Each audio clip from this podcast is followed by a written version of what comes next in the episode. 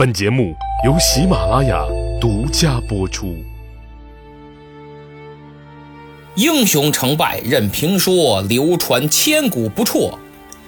曹刘诸葛故事多，无演义不三国。蒋干乘坐一叶扁舟来到三江口，周瑜是大礼相迎。可没想到几句寒暄过后，周都督一下就把他此行的目的给点破了，还引经据典损了他一顿。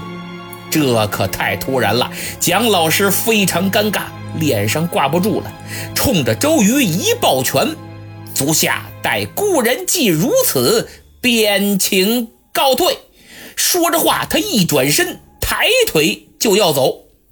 蒋老师的这个动作很夸张，周瑜看在眼里，心中一阵好笑啊！哎呀，子义呀，子义还挺会演戏。行，既然你想演，那我就配合一下。于是他急忙上前，热情地拉住了蒋干的手。哎呀呀，既不是为他曹氏做说客，兄台哪里去呀？不是曹操派你来的就行。咱们呐，该怎么着还怎么着。说着话，周都督脸上挂满了真诚的笑容。蒋干这才转嗔为喜，半推半就，二人手挽手，肩并肩，一路上有说有笑，在众人的簇拥下来到了中军大帐。想想蒋干，真是既可怜又可笑啊！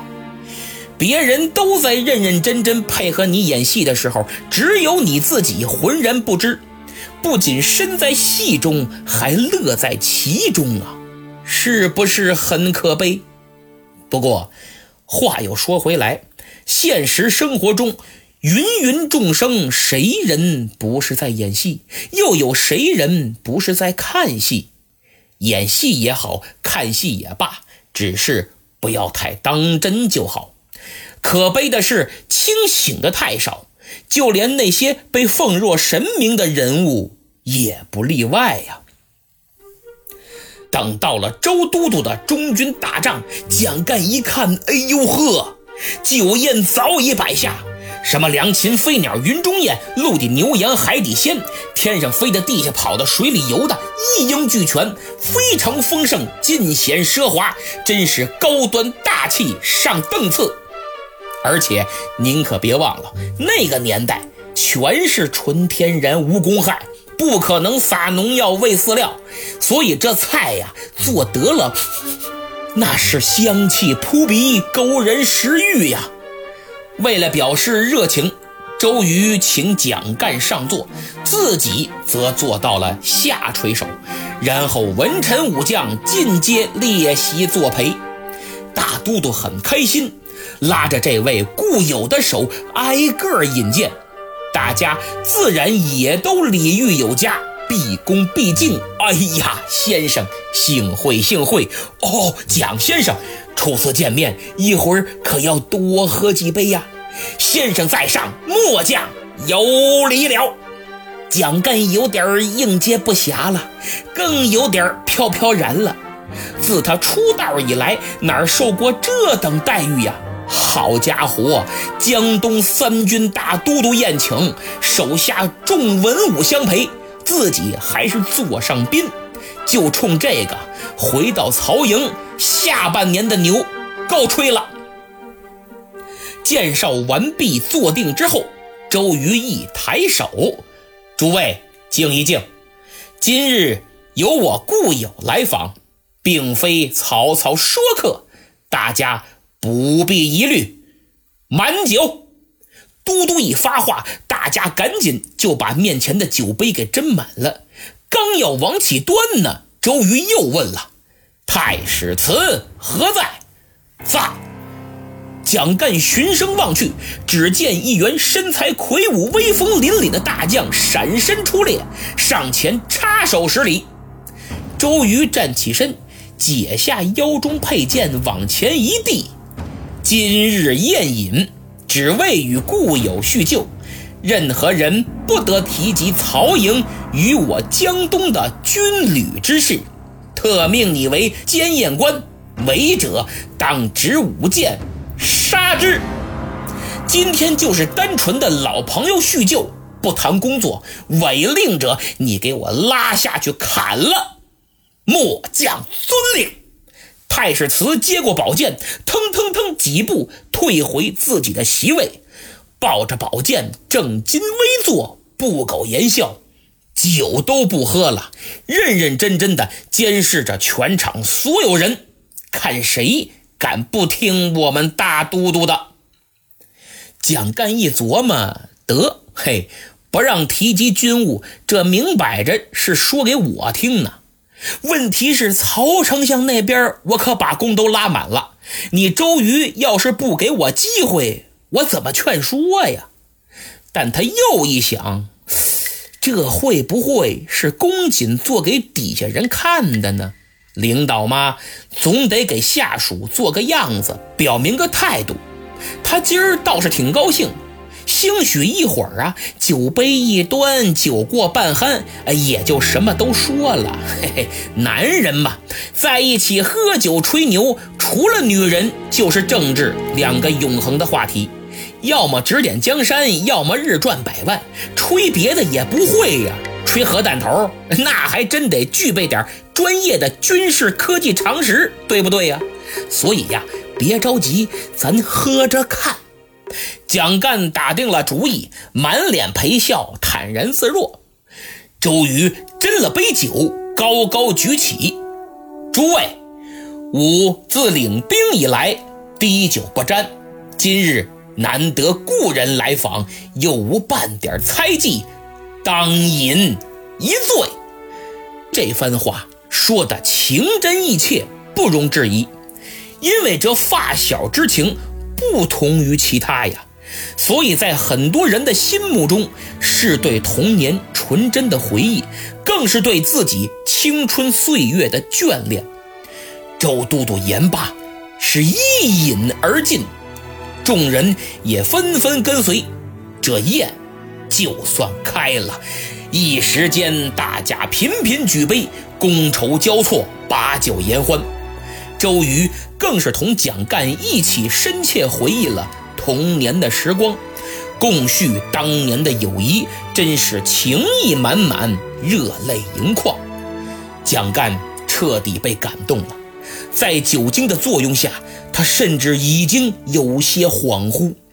而此时，江东众文武也开始一一过来敬酒。经常混迹酒局的朋友们明白，这就相当于打圈了。对酒量可是一种很大的考验呢，而明显蒋老师不是酒精考验的战士。虽然那个时候都是度数很低的米酒，但他很快就有些微醺了。不过他还是尽量保持清醒的头脑，偷眼观察周瑜，发现他也是面红耳赤，酒至半酣，状态正佳。蒋干想了想，这公瑾也喝得挺好的，应该快差不多了。我呀，得找个话题，赶紧切入一下。于是他笑吧唧儿的端着酒杯奔周瑜就过来了。周瑜啊，那儿正跟程普碰杯呢。都督，老程普敬您一杯。呃，之前我……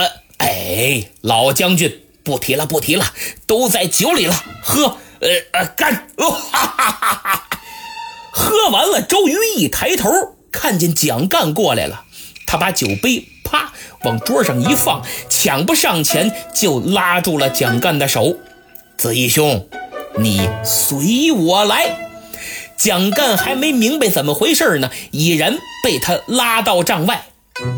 周瑜略微有点醉意，借着酒劲儿，抬手往那边一指：“子义。”你来看，吾之将士颇雄壮否？蒋干顺着方向一看，只见江东军士个个盔明甲亮，威武雄壮，真如下山猛虎一般，把他都给看呆了。子义兄，子义兄，啊啊哎哎！周瑜连叫了他两次，才醒过闷来。哎呀，贤弟，真雄虎之士也！你的士兵太厉害了，太棒了。接着，周瑜又拉着他往后走，但见粮草堆积如山。子义兄，吾之粮草颇足备否？啊，哎呀，真是兵精粮足，名不虚传也。周瑜是仰天长啸，笑得十分忘我，十分洒脱，看样子真是有些醉了。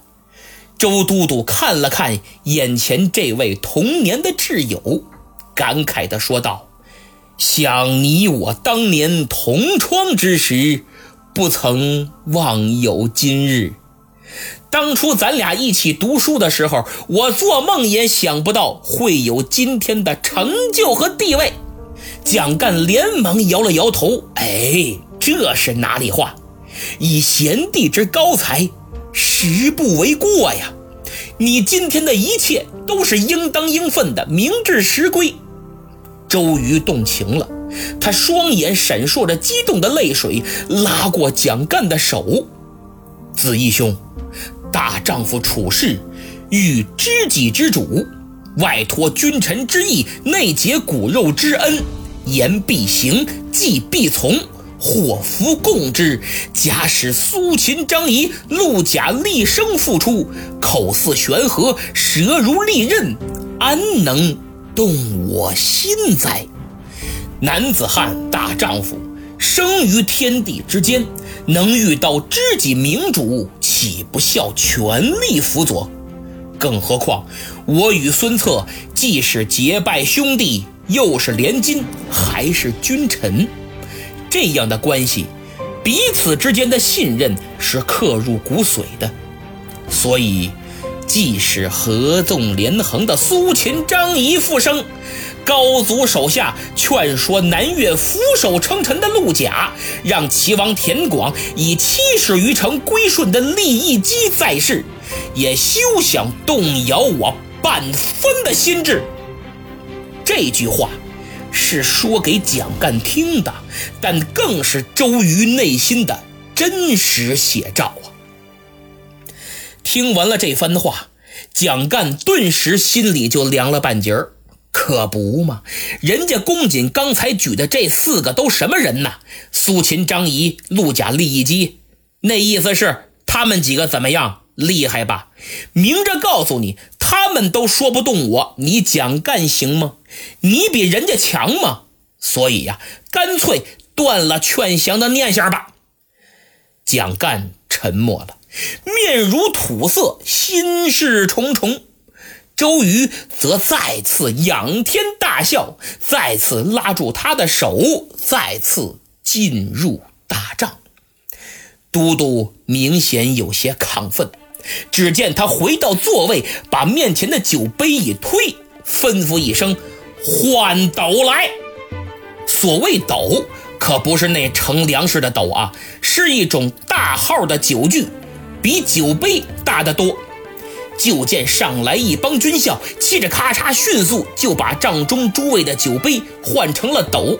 其中一人端起酒坛子，吨吨吨吨吨吨吨吨，斟满了一斗，双手。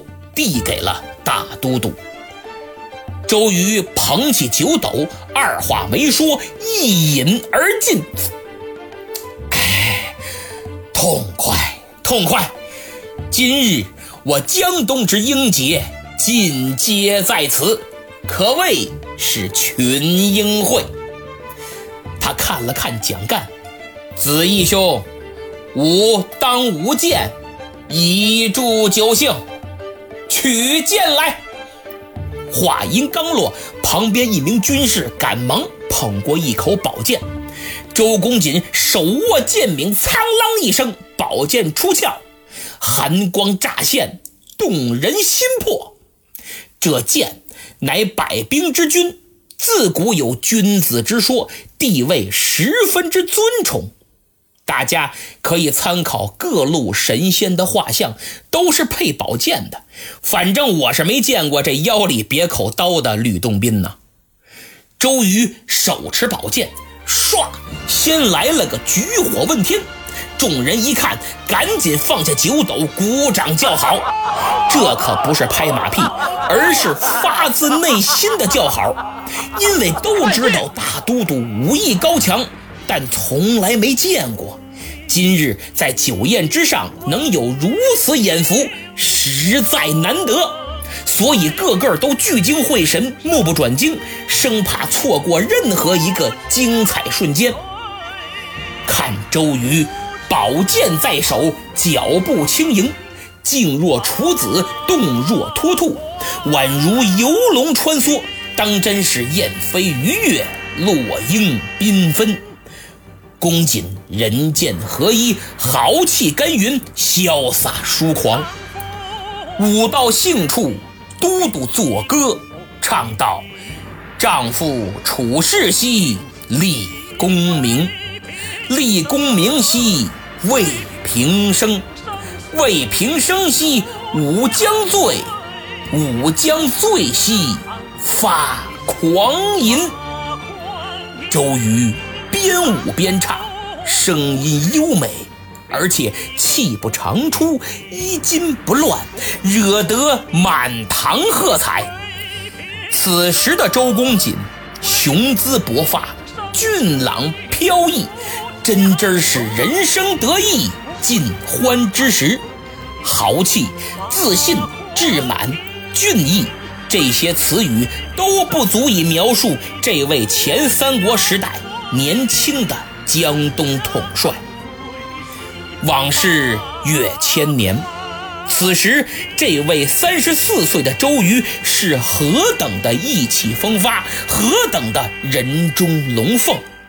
群英会无疑是周瑜的人生巅峰，当然，他最高光的时刻仍旧没有到来。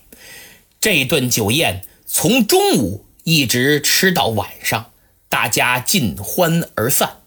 众人走后，大帐之中只剩下蒋干和周瑜以及两名亲军卫队。蒋干很郁闷呐。因为来到周瑜的大营，风光倒是挺风光，但喝了一天的大酒，正事儿啊压根儿就没提。这我回去怎么跟丞相交代呀？他扭头看了看坐在身边的周瑜，已经酩酊大醉，站都站不起来了。蒋干心中一边庆幸自己耍了些小聪明没被灌趴下，一边盘算着怎么才能完成自己的使命。这时候，周瑜摇摇晃晃的起了身，嘴里含糊不清，嘟嘟囔囔：“子义兄，子义兄。”他伸手想拉蒋干，可拉了几下都没拉着。蒋干急忙上前，一把扶住了周瑜。公瑾，贤弟，哎，愚兄在此。周瑜满口酒气，两只手啪就搭在了蒋干的肩膀上。子义兄，你我多年未见，今晚随我共睡一榻，呃，咱们好好叙叙旧，呃，如何？蒋干一听，好啊，太好了，这可是个求之不得的机会，正好我要劝他归降。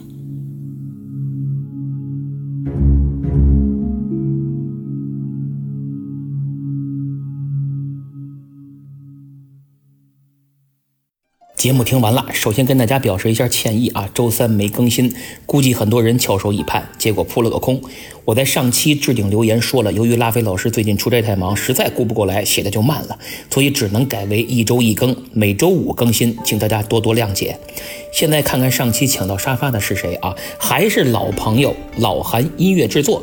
哎，怎么又是你呀？有什么诀窍吗？赶紧给大家分享分享，这抢沙发可是门学问呐。不过老韩是咱们非常活跃的听友，在粉丝群里也经常崭露头角，很健谈。如果正在听节目的朋友，谁还想进群，请私信联系我，我会把微信群的二维码发给你，扫码进群。我是有信必回，有评也必回。当然，你也可以直接加我的微信，我的微信号是明末三国四个字的全拼啊，明末三国四个字的全拼。下面说一位九点名的小朋友。名叫孔令泽的妈妈，她是用他妈妈的号登录的，所以实际上他是孔令泽自己。小朋友非常响应号召，为了求点名上传了分享节目的截图，再次提出隆重表扬。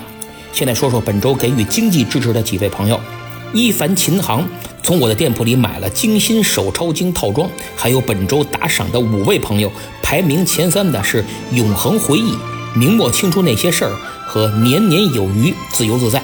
非常感谢你们的支持啊，请私信联系我，我给你们发送群英会四十分钟完整版，无断点、无广告、无结尾互动，一气呵成，听得畅快淋漓。最后说两位非常有意思的给本专辑五星好评的朋友，第一位叫锅烧小雪姿。他说：“不知不觉，严老师的作品已经陪伴我两个月了，陪我度过每一个上班前化妆的早晨。是严老师让我爱上听书，爱上三国。祝严老师中秋快乐！哎呀，这留言话不多，但很真挚。我这每天陪着您化妆，可惜我能力有限，做不了美妆主播。您这早出晚归的，在公司午休肯定是个难题。在此呢，给大伙儿推荐一个喜马拉雅研发的声音蒸汽眼罩，听觉、视觉、触觉、味觉四感相连，帮您瞬间。”融入大自然，拥有好的睡眠是午休小憩治疗失眠的必备佳品。四盒只要一百三十五元，每盒十片。主播推荐还能领十元优惠券。感兴趣的朋友，请点击节目购物车图标，或者点击我的头像进入我的店铺前去查看。这第二位朋友叫郭德纲在逃女友。哎呀，您这名字太有意思了啊！既然在逃，还这么大摇大摆招摇过市，看来是盼着郭德纲老师早日把你捉拿归案的啊！他给了我五星好评。留言说我是史上要好评第一积极博主。姓严的，记住你了，继续加油哦！能看出这位非常洒脱，也很率真，挺好。确实，我要好评，非常积极，那不是形势所迫吗？我这没啥名气，只能靠实力和嘴勤。您想想，如果不回回节目多要了点好评，主动给我点赞、订阅、评论、评分的，能有几人呢？怎么会上喜马拉雅口碑榜呢？对吧？哎呀，话说最近呢，排名下降了一名，请各位赶紧伸出援手，没评分的赶紧评分，评过分的赶紧点赞、订阅和转发一。一键三连，好运连连，咱们下期再见。